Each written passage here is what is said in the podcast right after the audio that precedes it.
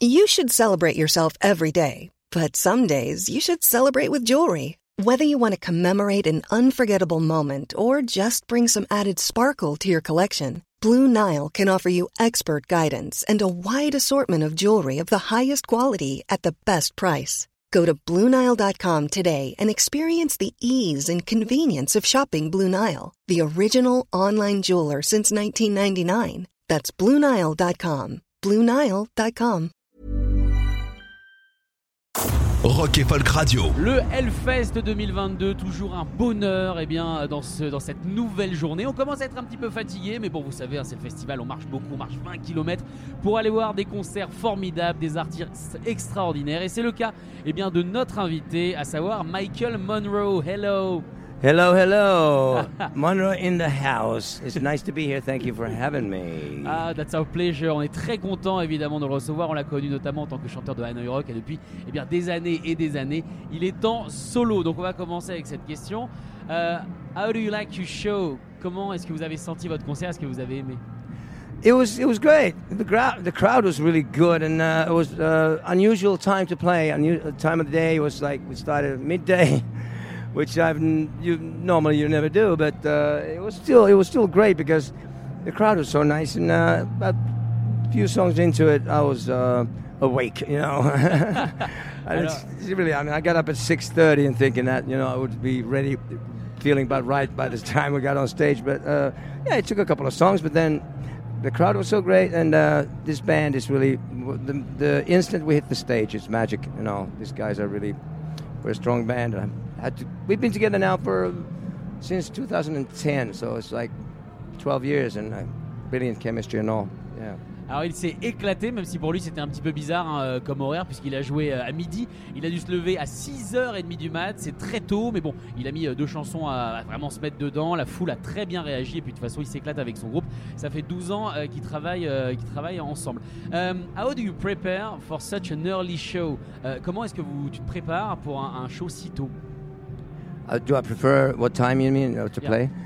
Well, whenever the people are there, if they're you know maybe a bit more awake uh, later in the day, but I think it was, it was still good. I mean, I'm, I'm first of all, I'm just glad to be able to play at Hellfest, whatever time it is. But maybe a little later in the afternoon might have been better. Or but to me, actually, the lights when it's darker and you have the lights on stage, that would have been that would that's the best because that really adds a lot to the show, you know. So if if I had a choice, I would have played when it's dark and we have the lights on stage, so the show is you know looks looks better that way. But anytime, anywhere, I'll play. I'll play. I'll do the same show. Uh, give everything I have, uh, whether it's uh, two thousand people, 200 people, two people, or 20 100 20,000 people. I always give everything 2,000%. And, uh, you know, if I, even on your kitchen table, I'll do the same show. I'll give everything, okay? Bon, de toute façon, pour lui, ça change rien. Il se prépare toujours pareil. Son but, c'est de tout donner, qu'il y ait 2 millions de personnes, 20 000, euh, 20 voire 2. Et là, il nous propose même eh bien, de faire un concert sur, euh, sur la table euh, où on a la, la console. Mais je pense qu'évidemment, ça sera, ça sera un, petit peu, un petit peu serré. Euh, is it your first time in Hellfest? Est-ce que c'est ta première fois au Hellfest? Yeah, it's the first time I'm playing at this festival. And uh, haven't really played that much in France or mid Europe uh, in, in general because for some reason, even in the 80s, Hanoi Rocks never really played in uh, like like even in Germany. We we didn't we, we only did a couple of gigs and uh, never played in France, Spain, Italy. Uh, you know, for, s- I don't know why. Maybe their management thought that we should go to the states, but then instead we played in like Bombay, India. we played well in Japan, of course, and then Bangkok. We played in Israel and Tel Aviv for a week, which is really strange. But uh, no, there's a lot of ground to cover, and I'm so glad that we're playing in France now. We did play in France on the last tour, the One Man Gang tour. The, one of the best shows was the Paris show, and uh, I have played a few times with uh, the Rebirth of Hanoi, and uh, and once in solo too in, in Paris before. But this is yeah, it's great to be here and uh, play to so many people at the same time. Alors il avait jamais joué au Hellfest, c'est la première fois, mais surtout même dans sa carrière, il avait très peu joué en France ou en Europe, même en Allemagne où c'est vrai eh bien qu'il y a pas mal de groupes de rock euh, qui passent, surtout avec Hanoi Rock. Il avait jamais vraiment joué sans savoir pourquoi. Mais voilà, maintenant il commence à arriver, arriver chez nous après euh, des tournées en, au Japon, euh, voilà énormément partout. Il est très content. Il a notamment un très bon souvenir d'un de ses concerts en France qui est pour lui un des, un des meilleurs. Did you know the Hellfest before coming here? Est-ce que tu connaissais le Hellfest, l'aura du Hellfest avant de venir? I had only heard about it, but I came here already last night to see Alice Cooper's show I'm good friends with Alice, and we played. Uh, the, last couple of weeks, we've played uh, six six shows with Alice, opening up for Alice Cooper in Germany uh, and Copenhagen. And uh, we did, uh, and uh, we played in Poland, and now we're also going to play with opening for Alice in Milan on the 29th, and it's been fantastic. I mean, and like I said in a press conference on my seven, on my birthday, on my 60th birthday, on June 17th, we opened for La- Alice in Zwick- Zwickau, in Germany, in Zwickau, and. Uh, it was great because Alice invited me up to sing "Schools Out" with him, sing the second verse with "Schools Out," and then he had his the hunchback guy brought me a cake, and he had the audience. He sang with the audience. They sang "Happy Birthday" to me, and I was ecstatic. It was the best birthday I've ever had. so it was great. So I came uh, last night because I'm good friends with these guys, and uh, the band is great, and there's a great vibe there, and love Alice. Uh, so I came to see the Alice's show last night here, and uh, even though with all the rain and wind and, and, and stuff being like that, they still fantastic show, and I really was impressed by the audience. They stayed there all along, and uh, that audience was fantastic. The noise that the, the volume of their, I mean, I was like, wow, this is really happening. So Hellfest is yeah, exceptionally great festival, and we had a great crowd tonight. Today, I mean, this this this afternoon, we had a great crowd. I mean, the crowd was amazing. I was really really surprised positively. Alors il s'est éclaté voilà au Hellfest, il avait jamais forcément euh, entendu parler mais bon, il est venu hier parce qu'il avait euh, tourné avec, euh, avec Alice Cooper qui jouait donc hier, il s'est éclaté malgré la pluie, il nous a raconté eh bien que la semaine dernière c'était son anniversaire et qu'Alice Cooper eh bien, lui avait préparé une petite surprise, même une belle surprise. Il avait fait monter sur scène pour jouer à Schools Out qui est la dernière chanson, il a chanté le deuxième couplet et surtout il lui a préparé eh bien, un, petit, euh, un petit gâteau voilà. Et puis ils ont tous chanté joyeux anniversaire, c'était le meilleur anniversaire de sa vie. Et là il découvre le Hellfest et il aime bien.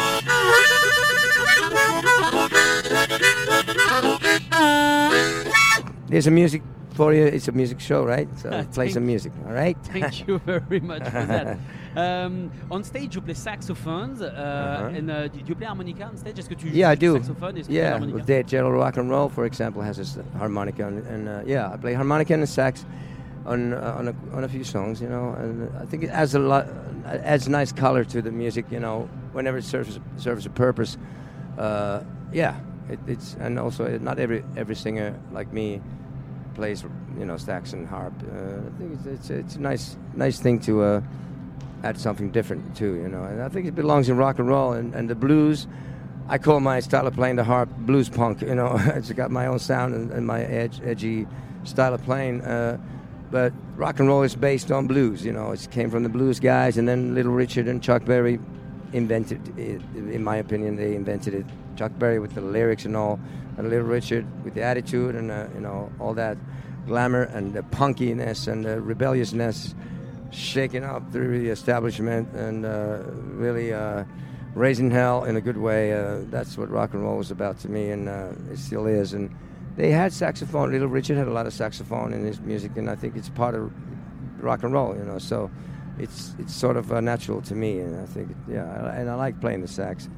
I have my own stick, you know, my style. It's kind of like 50s, you know. I learned to play sax to Little Richard records and the Coasters records, you know, that raspy kind of 60s sound. So uh, yeah.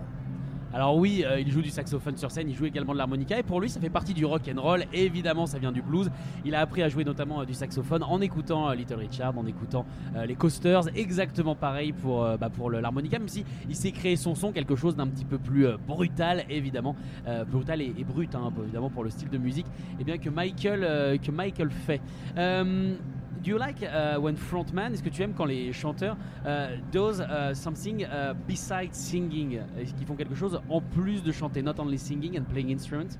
Well, what Alice Cooper does is spectacular. I mean, that show, there's nobody like Alice Cooper, and I think everybody should see the Alice Cooper show once in their lives.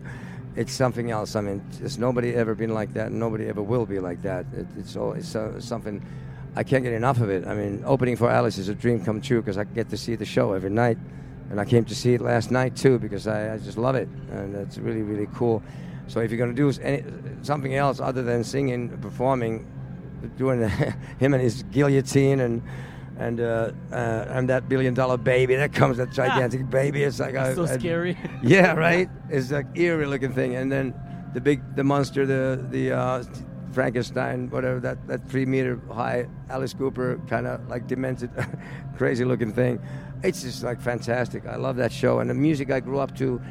All the records, you know, "Love It to Death" was my first al- first first al- one of the first albums we got in the family. Me and my I got two older, older brothers, and my father for some reason, he, he probably just went to the record stores. And uh, this was in the 70s, you know, when I, I was born in '62. So yeah, in the early '70s, probably went to the record store and asked uh, asked the clerk that uh, what do kids listen to these days. And so he bought like Led Zeppelin 2 was the first uh, album we got in rock album we got in the family. And then Love It to Death, Alice Cooper, which I totally got into, and Creedence Clearwater Revival, Pendulum.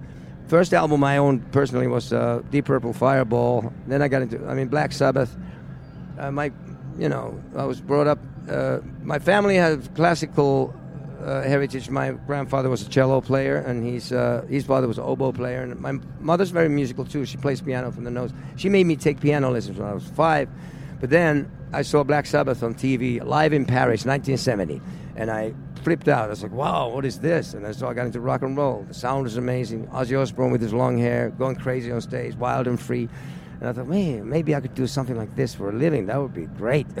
so and then I bought the, all the Black Sabbath records, uh, you know, from that time, bought as well. I listened to them with the headphones with the bass on full, you know, and uh, yeah, I got into rock and roll. And then I wanted to take piano lessons again. I said, Mom, can I start taking the piano lessons again? Because I realized I could play Black Sabbath, the chords on piano, so down, down, down, you know. Bah oui, effectivement, lui ça l'intéresse euh, tout ce qui est euh, musical en plus de chanter, notamment Alice Cooper. Alors Alice Cooper, c'est euh, bah voilà avec des bébés, il y a tout un décorum, même s'il joue pas forcément, mais bon au moins il a quelque chose en plus. Et effectivement, bah voilà, il s'est servi de toutes les choses avec lesquelles il a grandi, c'est-à-dire les premiers albums d'Alice Cooper, Led Zeppelin 2, également Black Sabbath qu'il a complètement retourné. Il avait un peu arrêté le piano, sa mère l'avait obligé, mais il s'en foutait un petit peu. Et quand il s'est rendu compte, eh bien qu'il avait, qu'il avait, bah, qu'il pouvait jouer du Black Sabbath au piano, et bah là il s'est dit, il faut que j'apprenne la musique parce que c'est super important. Et ensuite, il s'est éclaté à écouter les albums de Black Sabbath au casque avec la basse euh, poussée à fond. Euh, Michael, euh, you released an album which is called I Live Too Fast to Die Young. Tu viens de sortir un album qui s'appelle I Live Too Fast to Die Young. What does it mean for you, this, uh, this sentence? Qu'est-ce que ça veut I dire live pour toi, too fast to die young? Oui. Well, first of all, it's reinventing the old cliche, live fast, die young, which is really stupid because nobody likes to die young, and there's nothing cool about death.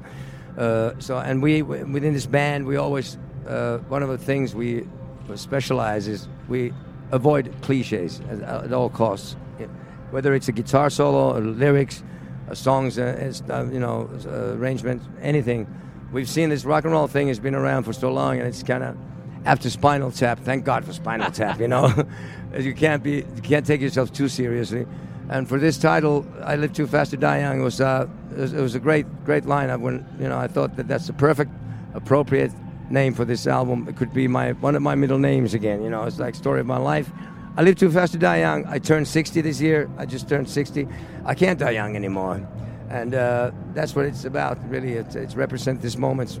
This represents this moment perfectly in my life and my career, and uh, so it's a fun, fun statement. It's cool, and uh, besides, Slash plays a guitar solo on that song, by the way, if you didn't know. So uh, guests on that, uh, but being uh, rock and roll provided me a way to remain young in my mind uh, forever. I always wanted to maintain that uh, excitement and curiosity and enthusiasm in, about life, and never become like complacent and become like a routine. You know, go to a nine to five job and do the same thing over and over every day. That that'll kill you. I think you know slowly. It's a slow suicide.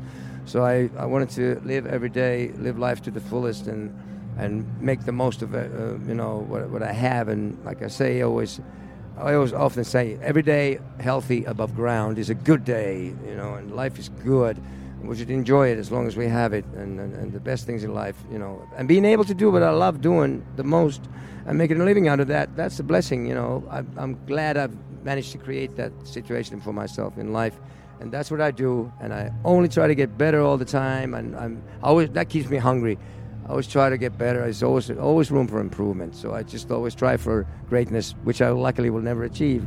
I always go for you know albums, gigs. I always give a thousand percent, and throw myself into it uh, fully. And uh, you know, you give everything, and you play it from the heart, honest from the heart. That way, you can reach people's hearts. You know. Alors en gros, ce qu'il nous dit, eh bien, c'est qu'il a voulu détruire le cliché, à savoir on vit vite et on meurt jeune. Voilà, c'est ce que disaient euh, les groupes de rock, notamment les Who, et qu'au final, bah, lui, il n'a jamais trouvé euh, cool cette phrase. C'est pas cool de mourir jeune. Euh, et au final, eh bien, il s'est rendu compte qu'il fallait pas se prendre au sérieux, notamment grâce à Spinal Tap. Thank God for Spinal Tap, c'est ce qu'il nous a dit. Effectivement, c'est vrai qu'après avoir vu ça, on peut, bah, comprendre les clichés à éviter, et que depuis, eh bien, au final, il essaye de faire que chaque jour soit une journée complète, de s'améliorer, d'atteindre, on va dire, le moment sacré, suprême, où on sera parfait, moment qui n'arrivera jamais. Il continue à s'améliorer, que ce soit dans la musique et à s'éclater. En tout cas, euh, il est venu dans notre studio, ça nous a fait bien plaisir. Thank you, Michael, for coming in our studio. Thank you, and let me show you this. Look Yeah. at this. Look at this. Il nous montre une See? photo. This is uh, analysis. Uh, that hunchback he brought me Oh. the cake, and Alice had the audience saying "Happy birthday" to me. Uh, I'll show you. Here's the cake, and this is funny because the shirt I What have. was the Alice- flavor of the cake? It was uh, it was cherry rum kind of taste. It was it was really good. I actually tasted it. I took it out to my hotel room and uh, then I tasted it. And look, here's me, uh, ten years old. Wow. Ten years old when I was. That's 50 years ago. I was 10 and I had this Alice Cooper record on my lap. I had no idea 50 years later, you'll be on stage with Alice Cooper. exactly. He would sing "Happy Birthday" to me with the audience. Uh, Life is wonderful and amazing, incredible. Alors là, So- il nous a montré des photos justement de la soirée dont on parlait, euh, à savoir celle du bon anniversaire euh, sur scène, et euh, où il a fait un, un gâteau avec du euh, rhum, euh, rhum cerise, ça avait l'air très très bon. Et surtout, il vient de me montrer une photo de lui quand il avait 10 ans. Et pour ses 10 ans, il sert un vinyle, euh, un 33 tours d'Alice Cooper. Et c'est vrai que c'est dingue que 40 ans plus tard, au final, il soit sur scène, soit 50 ans plus tard, pardon, il soit sur scène avec Alice Cooper. It was a nice moment. Thank you for sharing it with us. Thank you, and thank, Thank you you, for having me on this show. It's great. It's great to meet you. Thanks. Thank you, all the listeners. I hope to get back to France soon. We hope to. Thank you. All right, thanks. All right. Écoutez tous les podcasts de Rock and Folk Radio sur le site rockandfolk.com et sur l'application mobile. When you make decisions for your company, you look for the no-brainers. If you have a lot of mailing to do, stamps.com is the ultimate no-brainer. Use the stamps.com mobile app to mail everything you need to keep your business running with up to 89% off USPS and UPS. Make the same no-brainer decision as over 1 million other businesses with stamps.com. Use code PROGRAM for a special offer. That's stamps.com, code PROGRAM.